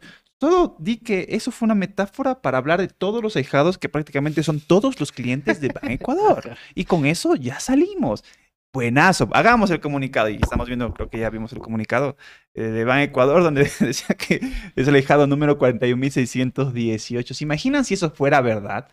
Que el presidente tenga literal todos esos ahijados, o sea, en serio, o sea, como yo tengo mi ahijado, el presidente tenga un montón de ahijados, imaginen en las fiestas de 15 años, lo que sea, cuánto tendría que gastar, aunque plata le sobra al muchacho. Pero no puede ni, ni hacerse cargo de sus propios ministros, peor de 41 mil ahijados, pues no sabe ni lo que pasa dentro de su cúpula. Peor con los, con los ahijados. Qué triste ser ahijado de Guillermo Lazo, lamentablemente. Para Freire, bien, porque ganó un crédito en Ban Ecuador. O sea, pero ¿cómo bien. estarán, ¿cómo estarán los 41.617 ahijados más? Eso hay que preguntar. Así, seguramente haciendo fila aquí. Es verdad. Pancho. Sí, exactamente. eh, deben estar haciendo fila. Eh, yo quería contarles que el señor Ángel Freire ya es hasta famoso porque el propio gobierno Iván Ecuador ya lo utilizó para su Campaña. propia campaña de comunicación. Ya Novela en Ecuavisa. no. videos del señor abrazándole a los encargados de Ban Ecuador, una bella imagen. No pongo el video porque me da miedo, me da miedo eh, que em, tenga música, que tenga Puedes poner y hablamos encima. Sí, puede ser. Sí, sí, Sí, puede ya. ser, Entonces puede vamos ser. a ver ya mismo el Entonces video del... me descargo. Ya, vamos a ver el video del ahijado de Guillermo Lazo, el ahijado que, el ahijado más afortunado del Ecuador. Creo que eh, va a ser una constante, me atrevo a decir, de que en cada intervención de Guillermo Lazo, imagínate que está, no sé, en Guaranda hablando sobre X tema, va a salir alguien y le va a increpar de esa manera, espe- esperando que el presidente le diga, tranquilo, brother, tú eres- vas a ser mi otro ahijado. Yo creo que va a pasar, verás. La Ajá, gente, ah. gente se va a acostumbrar a esto y, y verás en las próximas semanas igual el presidente hablando en algún lugar, la la la la la la, viene otro man y dice, yo tengo problemas en esto, esto, esto. Adópteme, señor presidente, adópteme. Tal Yo creo que va, yo creo que va a pasar. Si es que esto ocurrió de esta manera, eh, va mal acostumbrar a la gente. Y hay una cosa que se hablaba ayer también. O sea, jajaja, jiji, que el ahijado, que no sé qué. Pero día, no es tráfico de influencias hecho eso. Digo, digo, no. O sea, como presidente estás influyendo a que otra persona se salte todos los procesos. ¿Por qué? Porque prácticamente tú dijiste que es tu ahijado. Sí, es como que más o menos se lo podría hacer ahí, pero es Guillermo Lazo y nadie le va a topar.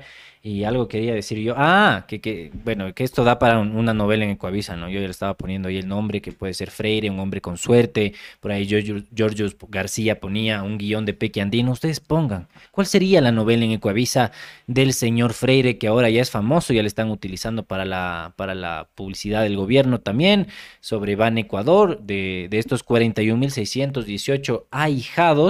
Eh, ¿Quiénes de ustedes quieren ser ahijados de Guillermo Lazo también? Pónganlo en los comentarios o quieren ser ahijados del señor Alvarito Novoa, porque más o menos se parece nomás como el accionar ahora, ¿no? Antes Alvarito Novoa decía, eh, le decían, oye, quiero un colchón, y él te traía el colchón. Quiero un tanque de gas, él te traía el tanque de gas. Y él mismo cargaba, ¿no? Ya Claro, él mismo cargaba. Solo le falta eso a Guillermo Lazo. Ya ah, creo que por, lo, por la enfermedad que tiene, por su dificultad para caminar y toda la situación, no le han puesto a cargar nada. Pero ya cuando se ponga bien, pucha, no se sorprendan si Guillermo Lazo está ahí cargando un colchoncito, está cargando una tele, está cargando cualquier cosa y luego no le puede ni prender ni sabe para qué lado va el colchón. No se sorprenda. Se cabrearía, um, seguramente se cabrearon otras personas sobre este tema porque Li- Literal, hay personas que hacen filas de horas para sacar un crédito en Ban Ecuador. Nosotros estamos como cercanos a una oficina de Ban Ecuador y hay gente que está haciendo fila.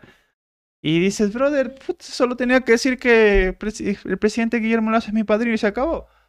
Y, eso enoja, eso enoja porque se están saltando todos los procesos. En todo caso, creo que es una, personalmente creo que es una buena iniciativa. El tema del, crédito que hace Ban Ecuador a 30 años plazo, un 1% de interés.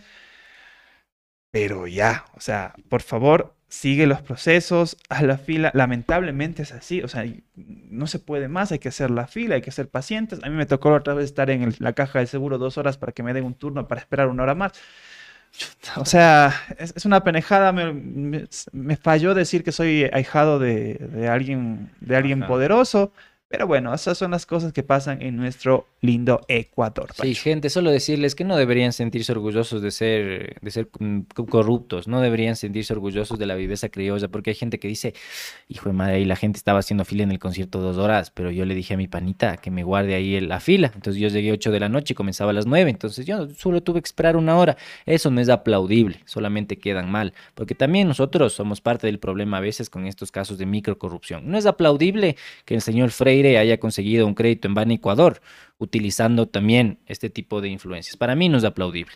Y ahí por ahí ponían Valeria Mena el comentario decía el ahijado de el ahijado de artesano a famoso influencer. Así debería llamarse la novela en Ecoavisa del señor Freire. Pero bueno, en este caso, el que es eh, cuestionable también es Guillermo Lazo. Nosotros así cerramos las noticias. Pancho, Pancho, tienes- ¿qué Pancho, tienes- decir algo? Sí, yo quería comentarles, eh, me parece que mm, se nota el cambio comunicacional de Guillermo Lazo, se nota bastante, pero no sé en qué estaban pensando. Hace 44 minutos el señor presidente acaba de publicar un video donde habla de la libertad de expresión como un valor fundamental en su gobierno y utiliza imágenes de la entrevista de Carlos Vera, en ¿Qué? donde él decía que es el presidente que más ha trabajado por la libertad de expresión en el, en el Ecuador.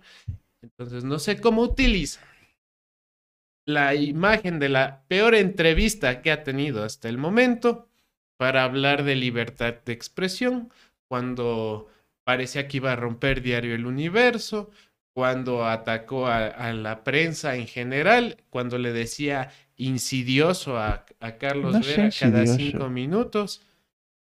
No sé en qué estaban pensando. Y lo mismo, y está utilizando esa entrevista para varias, para varias cosas de su campaña. Otro video donde habla de la mejor eh, conectividad vial del Ecuador y usa fragmento de la entrevista con Carlos Vera. Es decir, creo que se durmieron una semana y Sí. están utilizando la entrevista. Pero claro. Según ellos no están equivocados al final, ¿me entiendes? Porque la lógica, según lo que justo estaba ayer recortando los fragmentos que, que Pancho hizo, el, eh, que se subió el video el fin de semana sobre la, la sobre sus Vera, es que más o menos esa va a ser la lógica comunicacional de la bravata, ¿no? La lógica comunicacional de, a ver, yo te, yo grito, yo alzo la voz, aquí a mí nadie me cuestiona. ¿Quién es usted? Insidioso, serénese, haga silencio, discúlpese. Usted no sabe. Alonso, Ajá, como que usted no sabe, usted, su opinión no importa aquí. Entonces dice, a ver, ¿para qué aceptas la entrevista si no te importa en algún punto la opinión también del periodista? ¿Sabes cómo es Carlos Vera?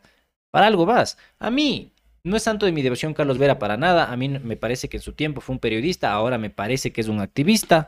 En mi forma de pensar, habrá personas que lo adoren, habrá personas que amen su estilo, pero eso no quiere decir de que nosotros debemos aplaudir de que un presidente esté atacando a Carlos Vera y que en, algún punto es como si le ataca a Carlos Vera, imagínense lo que nos espera a nosotros más o menos, ¿no? Si Carlos Vera, digamos que es uno de los referentes o una de las personas más importantes o influyentes en el ámbito periodístico del Ecuador, o de los que más tiene p- posibilidad de acercarse a las autoridades. Imagínense qué nos espera a los, a los canales digitales, qué nos va a decir a nosotros, si a él le dijo insidioso. ¿Qué nos va a decir y, qué- y cómo nos va a tratar? Entonces, esa es la lógica comunicacional de ahora, ¿no? Estar más bravo. Y el que grita más, entonces es el que mejor libertad de expresión tiene. Y para cerrar este tema, yo lo único que espero es que regresen la sabatina de los martes. ¿Ha notado que no hay, no? Que ya no, no Mm. se hace tanta sabatina de los martes. No, O sea, hay el- los, el informe de cuentas cada semana, que es un video en redes Pipo- sociales. Pipo Lazo habló del tema. No, en definitiva, cuando Pipo Lazo era obviamente secretario de comunicación. Jesús, una paloma. Cuando era secretario de comunicación y dijo mm, que no pegó. Ah, no Básicamente pegó. no pegó. No pegó. Pero Y yo creo que, es que no tiene, tiene... tenía mucho que ver con que Lazo, cada vez que daba esa entrevista, decía Sacaba alguna- una alguna perla. tontería. Es que sí, porque no tiene nada que ver con el rating, si es información que todos debemos saber, es información que el gobierno te tiene que dar. No tiene nada que ver, o sea, si digamos no ve mucha gente de la sabatina de los martes, bueno, ya, pero en todo caso hay periodistas que agarramos eso y se arman temas, se arman discusiones, se arman debates dentro de la opinión pública, pero si no ha pegado, bueno, es el el- esa visión cuantitativa, creo, pero creo que a la larga es lo que dice Pancho, ¿no? Que sacábamos unas perlas que otras de cada entrevista. Sí, así, hace 40 minutos quiero darles un dato que se, la policía detuvo al padre de alias Negro Willy, quien sería líder de la organización de los Tiguerones, y el operativo se desarrolló en Esmeraldas tras investigaciones por las denominadas vacunas en esta provincia. Recordemos que Negro Willy también está preso, me parece que está en la penitenciaría del litoral, si no me equivoco, y maneja uno de los pabellones y ahora le han agarrado al papá del Negro Willy, que estaba también acusado de manejar un poco la estructura de las vacunas a los negocios en Esmeraldas. Y nosotros continuamos con las noticias internacionales, ya que turistas colombianos podrán ingresar sin visa a Reino Unido. El mandatario colombiano Gustavo Petro dio a conocer la decisión del Reino Unido de eliminar la exigencia de visa para sus ciudadanos que quieran ingresar de turistas. En su cuenta de Twitter, el mandatario agradeció al Reino Unido por su decisión de quitar la exigencia de visa de turismo a los visitantes colombianos. Vamos a ver eh, la fotografía del tweet del señor Petro. El mandatario no dio más detalles sobre la decisión británica, aunque tras esta noticia aumentará el número de regiones en las que los ciudadanos colombianos pueden ingresar sin visa. En el 2015 la Unión Europea habría dispuesto la eliminación del visado para estancias de hasta 90 días en el espacio Schengen. Con esto podrían viajar a 26 países europeos, además de Suiza, Liechtenstein, Noruega e Islandia. La eliminación del visado solo está destinada para el turismo, de tal forma que los ciudadanos no pueden trabajar o radicarse. En el caso del Ecuador, aún no hay una decisión favorable para la extensión de la visa Schengen. Se trabaja en cuatro frentes para buscar la extensión de esta visa para todos los ciudadanos y sin embargo, por ahora, las políticas de la Unión Europea no están abiertas para ampliar este tipo de oportunidades a más países. Ustedes están a la expectativa de que exista la extensión de la visa Schengen.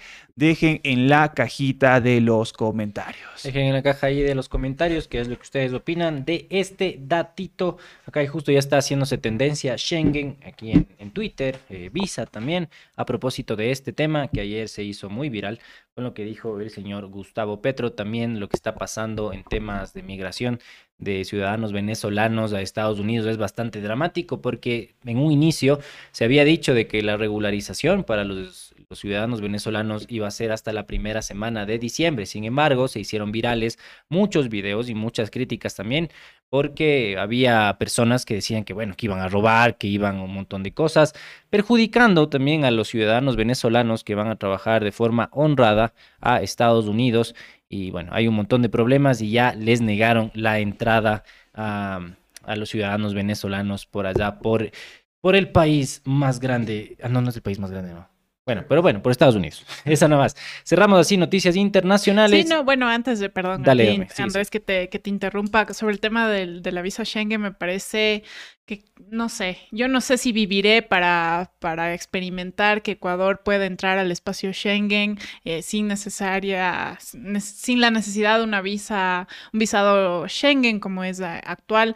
En, hace años, pero qué bestia, yo casi que desde de que me acuerdo se ha dicho que se está trabajando para que, que Ecuador tenga esta, esta posibilidad, como otros países de Latinoamérica. Creo que Ecuador y Bolivia es los únicos que realmente no cuentan con este acceso. Y si es que momentos en los que económicamente el país estaba mejor, no se quitó esto, realmente ahorita muy, muy difícil porque los, ecuatorianos están migrando.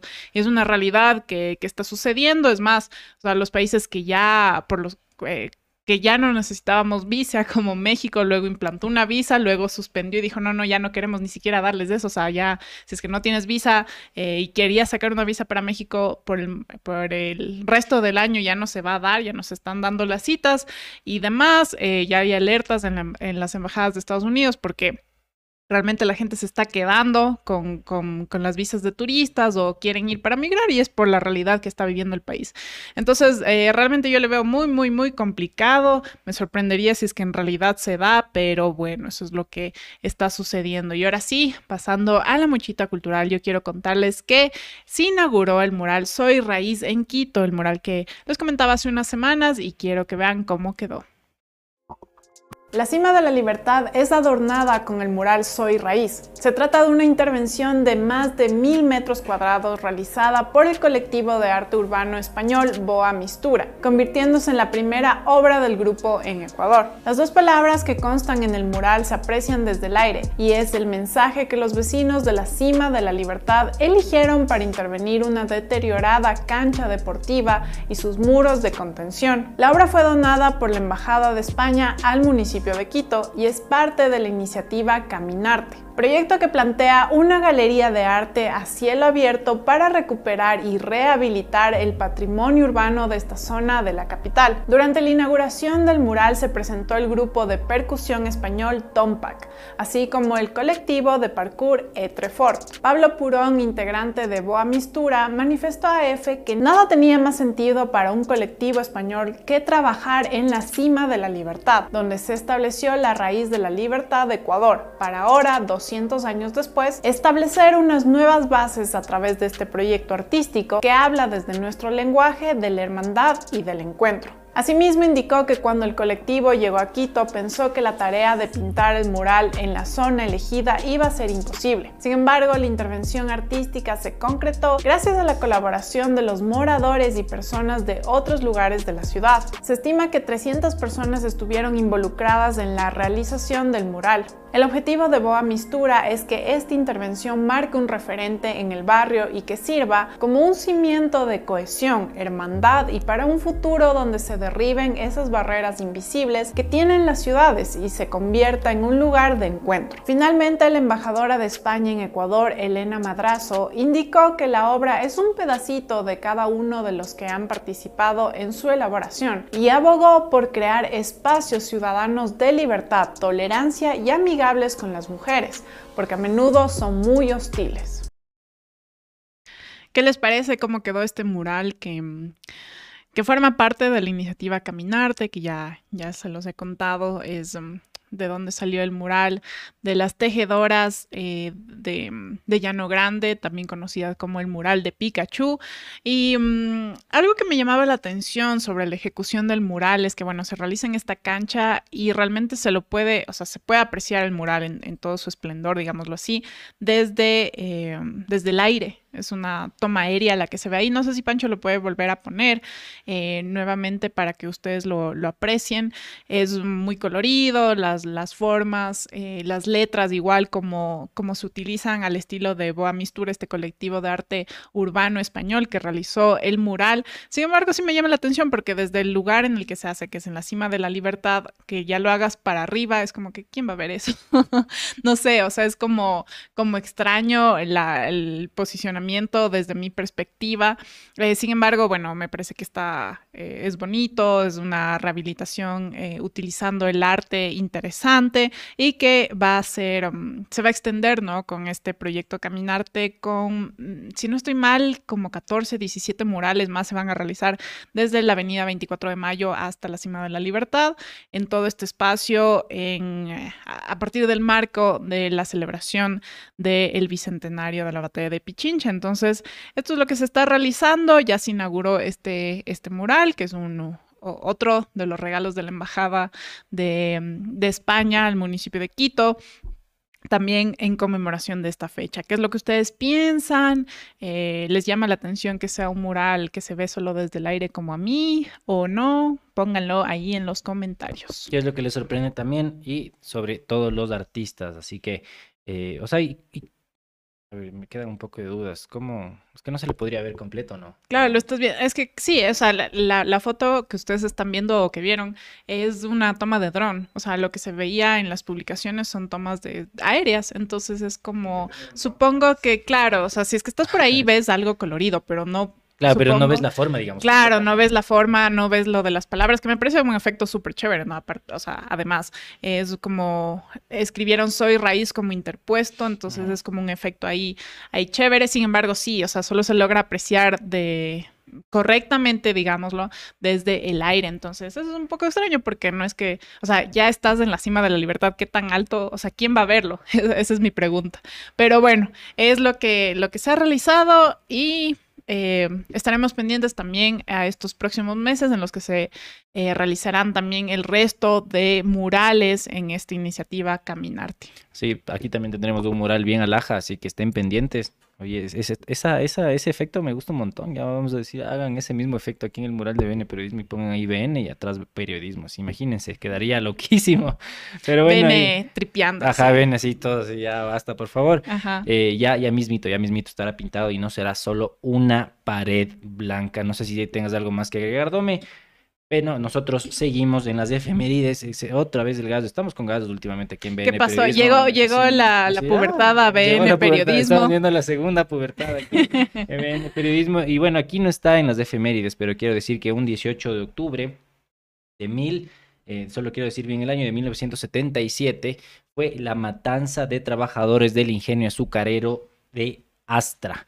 Así que para que lo tengan en cuenta también, como, como fue la matanza para las personas igual quieran saber más detalles, ya les comento, pero primero les quiero leer sobre Chuck Berry porque un día como hoy nace Chuck Berry, pionero, y mito del rock and roll. Chuck Berry, uno de los íconos del rock and roll, nació bajo el nombre de Charles Edward Anderson Berry en Missouri, Estados Unidos, un día como hoy en 1926.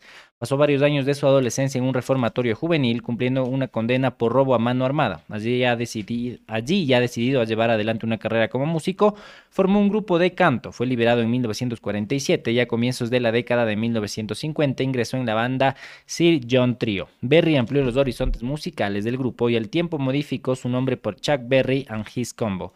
En 1955 la compañía discográfica Chess Records editó el sencillo My Belén, eh, catapultando a la fama al músico. En 1957 lanzó su primer álbum de estudio After School Session y participó junto con otros talentosos músicos de la época como Buddy Holly y The Drifters en una gran gira por Estados Unidos. Entre los exitosos sencillos de Chuck Berry se encuentran Sweet Little Sixteen, Johnny B. Good, ambos lanzados en 1958 y utilizados para un montón de películas, y My Ding, a ¿qué? My Ding a Ling de 1972. El talentoso compositor y guitarrista es considerado por numerosos artistas y críticos como el pionero más importante del rock and roll. Así que un día como hoy nació Chuck Berry. Sí, un día como hoy también Alaska, que es un estado de Estados Unidos, eh, fue comprada por Estados Unidos. Este, eh, este estado está situado en el extremo noroeste del continente americano con la capital Juneau. Fue el penúltimo en incorporarse a los Estados Unidos cuando esta nación lo compró el 18 de octubre de 1868 por la suma de 7 millones de dólares. Eh, Alaska está rodeada por los océanos Ártico y Pacífico y comparte frontera con Canadá y está separado de Rusia por el estrecho de Bering. El descubrimiento de importantísimos yacimientos petrolíficos ha permitido un enorme crecimiento económico en Alaska durante las últimas décadas, pese al aislamiento geográfico y las duras condiciones de vida. Pero el petróleo también ha sido el origen de ciertos desastres como el accidente ocurrido en 1989, cuando el superpetrolero Exxon Valdez eh, encalló en las aguas de Alaska provocó una marea negra que ha sido calificada como uno de los mayores desastres ecológicos de la historia.